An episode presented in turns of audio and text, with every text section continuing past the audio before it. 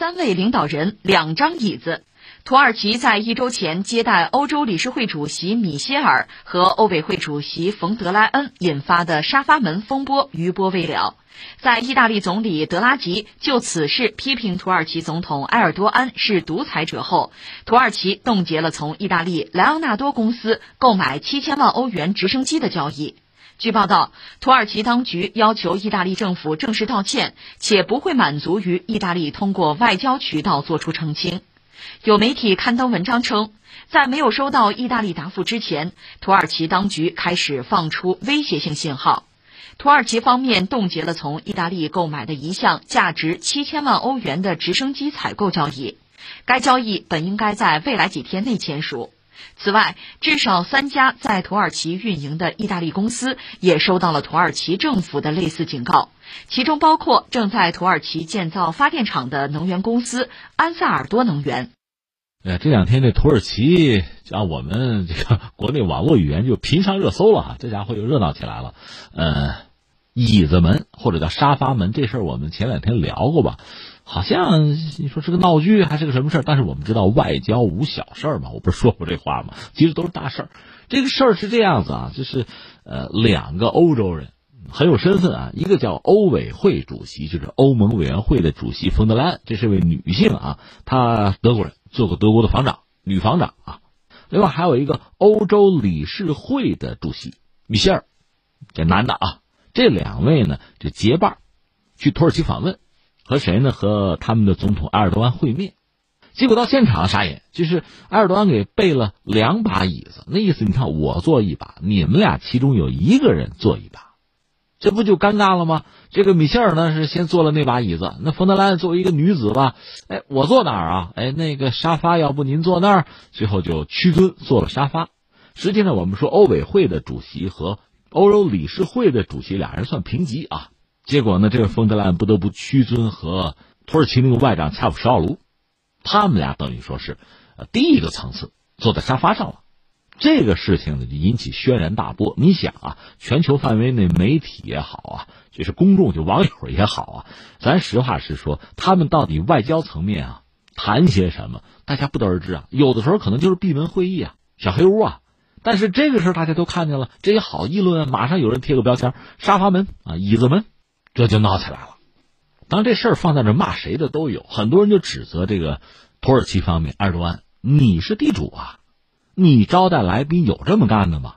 最主要的宾主是三个人，你非放两把椅子，你是主，你自己占一把，宾俩人抢一把，这回的两把椅子啊，也闹出一个国际事件了。所以很多人指责土耳其，土耳其反驳说：“别逗啊，这是我们和欧洲方面我们谈过，这提前得商量啊，最后这个布局他们同意的。”你看土耳其推了个干净。当然也有人骂这个冯德莱，说你就不能自尊点儿。更有意思的是，冯德莱本来到现场是要和埃尔多安谈一个问题，就是说女性权益的问题。因为土耳其刚刚退出了一个条约，一个协定，就是伊斯坦布尔协定，那是关于女性的权益的。他退出了，本来冯德莱说跟他念叨念叨这个事儿，结果倒好，自己的权益首先没法保障了，是吧？当然还有人骂这个米歇尔，你一老爷们儿是吧？你跟冯德莱恩一块儿去，你先坐到椅子上，你让人家怎么办啊？哎呀，这米歇尔很郁闷，就说：“你看这事儿完了之后，这几天啊，我这个脑海里始终放电影，就这当时的场景，我这几天我都睡不着觉，压力很大啊。如果这事儿就局限在这三位之间吧，也就罢了。有人看不过眼嘛，网友评论也就罢了。意大利的总理就德拉吉站出来说，就说埃尔多安你做的不对啊，你这独裁者，就是开始批评埃尔多安。”也隶属了土耳其一系列不是嘛？那土耳其当然不干了。现在等于说埃尔多安一个是还嘴，再就是来点真抓实干的吧。跟意大利不是签了关于呃直升飞机的一个什么约吧？咱咱暂停了吧，别干了。另外在土耳其有几个项目是意大利公司承接的哈，停了吧，停了吧。现在就闹起来，这叫发酵。这个事情将来怎么怎么个结束还不好说。按照。土耳其方面的风格肯定不至于道歉吧，而欧洲方面这个事儿也很难就这么安亲安别就接受，所以这个事情呢，我们通过它可以看到目前呢，欧洲人就欧盟吧和土耳其一个真实的关系。实际上多说一句，因为买俄罗斯的 S 四百防空导弹，这美国刚刚又下决心又制裁土耳其，在以前呢是特朗普政府，现在是拜登政府啊，因为已经成交了，所以美国人说那不行，我得制裁。这美土关系现在也蒙上阴影，加上这档子事儿，就是说，西方就美欧和土耳其的关系，总的来说现在都不是很好的状态啊。土耳其我们曾经聊过，这个国家地理位置很特殊，昨天我们还聊呢，是吧？它不东不西，它卡在中间，所以它如果做好了呢，确实左右逢源；但如果做不好呢，那两边照骂呗。但是我们确实注意到，土耳其一直是一个我行我素的国家。这个国家历史当然很悠久了，你要看它的这个。历史，奥斯曼土耳其那大帝国吧，那个阶段那个时代也是很风光。当然，后来到近代之后，它就衰落了，甚至被称作叫西亚病夫。特别是一次大战，他又站错队了，到最后真的就是这个国家就四分五裂了。好在跳出来一个民族英雄，就凯末尔吧，这号称土耳其国父吧，他手头有兵啊，力挽狂澜，他算是完成土耳其的资产阶级革命吧。这就是说，现代土耳其的诞生。当然，这个土耳其，今天土耳其的版图比之前那个奥斯曼土耳其那得缩水太多了。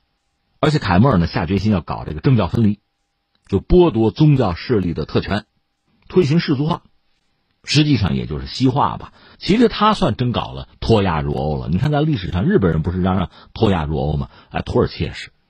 那么到二战结束呢，土耳其算来算去，就觉得这个苏联啊。肯定要和自己要清算，有麻烦。在历史上，俄土战争啊也打了多少年，所以还是要倒向西方，因为它地理位置很重要。所以美国啊、欧洲啊对土耳其还是很在意。甚至这个马歇尔计划不是美国援助欧洲吗？给土耳其好处，给土耳其欧洲盟友一样的待遇，给了几十亿美元的援助。那当年几十亿美元还是个钱儿啊，怎么也相当于现在几百个亿吧？那土耳其方面要投桃报李啊。所以有意加入北约，当然一开始美国还不同意，因为它毕竟不是西方国家。之后就是朝鲜战争，土耳其呢，你现在中国话讲，这算不算叫投名状啊？积极投身，他派兵不少。后来到一九五二年加入北约，成为北约里面很独特的一个就是伊斯兰国家吧，也得到美国的军事保护。后来美国在土耳其还部署导弹了，这最后还导致这个古巴导弹危机，因为你在土耳其部署导弹，离苏联很近的。所以苏联就想在古巴部署导弹嘛，这就闹起古巴导弹危机来。这是后话。当然，土耳其在北约里边确实也应该说不安分吧。一个呢，和谁关系不好？希腊，这就是上个世纪七十年代吧，一九七四年，呃，争夺塞浦路斯和希腊打了一仗。当然，打仗土耳其人家自己闹了一个乌龙，呃，土耳其空军把土耳其海军给炸了，损失惨重。但是不管怎么说，塞浦路斯我抢了一部分啊。成立了一个北塞浦路斯土耳其共和国，全世界对这个国家只有一个国家承认，就是土耳其认他。啊，但是你在北约内部，这就跟希腊这叫结了梁子，这个关系一直不好，到现在也不好啊。另外，除了跟希腊关系不好，其实在北约里面吧，土耳其经常和这个和那个闹矛盾，包括跟美国，美国不是带头大哥吗？就是二十世纪六十年代末，土耳其跟美国就闹不愉快了。当时美国人说：“你看啊，非法进入我美国的这个海洛因，就毒品啊，百分之八十来自你土耳其。那土耳其当然不干了，双方就对骂嘛。最后倒是达成一个协议，美国呢向土耳其提供三千五百万美元，这叫援助。土耳其呢是禁止种植罂粟，这算是消停了。翻回来说，土耳其和欧洲的关系也不好，曾经算好过啊。就二战结束之后，欧洲重建的时候，土耳其毕竟。”可以提供大量的劳动力哈，就双方的关系也有一个所谓蜜月期吧。但是事已时移，呃，埃尔多安现在成为土耳其总统，对吧？他推行的这个政治路线，欧洲人觉得这不是意大利总理说他是独裁吗？还有人说他是原教旨主义，因为他夫人一旦出席公开场合，那是蒙着的，对吧？那欧洲人是不认同。关键是土耳其想加入欧盟，所以你越来越没有加入的可能了。再就是当年啊。土耳其从这个议会制想转成总统制，就是总统权力扩大嘛。埃尔多安推动这个事儿，很多土耳其移民是在欧洲，就为了动员他们投票支持吧。土耳其官方有一些这个游说的团体到欧洲去，想做移民的工作嘛。结果欧洲人不干，拦着不接受。从土耳其这个角度讲，那你是干涉我内政啊。那从欧洲人角度讲，哈，捍卫我们的价值观呢。这事儿不能含糊啊，所以你看这个关系它就对立了。另外还有实际利益上的一系列的这个争夺吧。你比如说东地中海油气资源问题，什么希腊呀，什么埃及、以色列，咱们都不说了啊，说俩国家，一个是法国，法国呢，这地中海这个圈儿吧，人家觉得人家是霸主嘛。你想，当年推翻利比亚的卡扎菲是他冲在前面的，美国倒是没怎么样，他和英国冲在前面，把卡扎菲搞掉，搞一个环地中海的一个圈儿。我是在这个圈儿里边，我也是圈主啊，我是带头大哥，这是法国的想法。哪想到冒出个土耳其和利比亚那个民族团结政府又搞在一起，就土耳其支持民族团结政府，然后就染指东地中海的油气资源。那法国费了半天劲，刚把卡扎菲搞掉，你冒出来了挡我道吗？法国是支持那个国民军，在这个问题上，法国、俄罗斯居然是一条心。另一方面呢，意大利是站在土耳其这边，都是冲着油气资源嘛。这实际上，因为土耳其的一系列操作，这意思欧盟、北约这不是要撕裂吗？要分裂啊！你说那土耳其看这意思，你看，呃，昨天嚷嚷的支持乌克兰，支持克里米亚是归乌克兰嘛，反对俄罗斯吞并，这跟俄罗斯关系好不了。跟美国 S 四百防空导弹那个事儿。美国制裁他，双方关系好不了。现在跟欧洲这关系不佳。另外，好不容易意大利是站在这边，就东地中海这个问题。现在意大利总理和土耳其总统这个对骂，这你把所有人都得罪了。那土耳其你行吗？呃，两面说，一个是他确实有短板，昨天我们就谈到，一个是什么呢？就是他经济确实有很大的问题，现在啊，基础不牢。再有一个是什么呢？有一个库尔德人问题。咱别管谁要搞土耳其，真的是煽动库尔德人自治啊，独立。闹吧，那土耳其确实头会很大。那你说你你这么多短板，你还跟人家闹？他也有自己的几张王牌。你比如对付欧洲的王牌是什么呀？难民嘛，他手里掌握着非常大量的难民，主要就是中东啊，也有非洲的难民，主要是中东的嘛。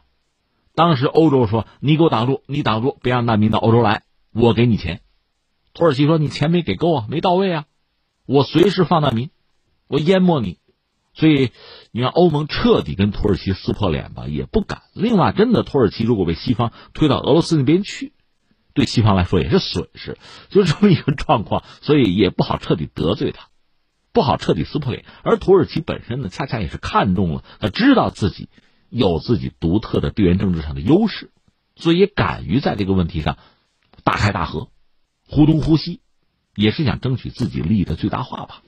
但是不管怎么说，这一波波的操作总是劳神费力，对自己的经济恐怕也不是什么好消息。顺便说一句，很多事情呢会殃及池鱼的啊。你比如说，土耳其和意大利和欧洲是有这个军工合作的，有一款武装直升机啊，土耳其是算是说自己搞的，实际上是山寨的欧洲的飞机，而这个飞机呢又卖给了巴基斯坦，因为土耳其和美国关系不好，美国不提供发动机了。那现在这个项目只好往后推，巴基斯坦就拿不到这个飞机了。现在呢，土耳其和意大利关系又很糟，估计这个飞机的事要彻底泡汤。武装直升机啊，另外在东地中海的油气资源问题上，整个环地中海的这帮国家之间啊，这分分合合呀，你来我往啊，这个博弈的格局可能又要发生某种变化了。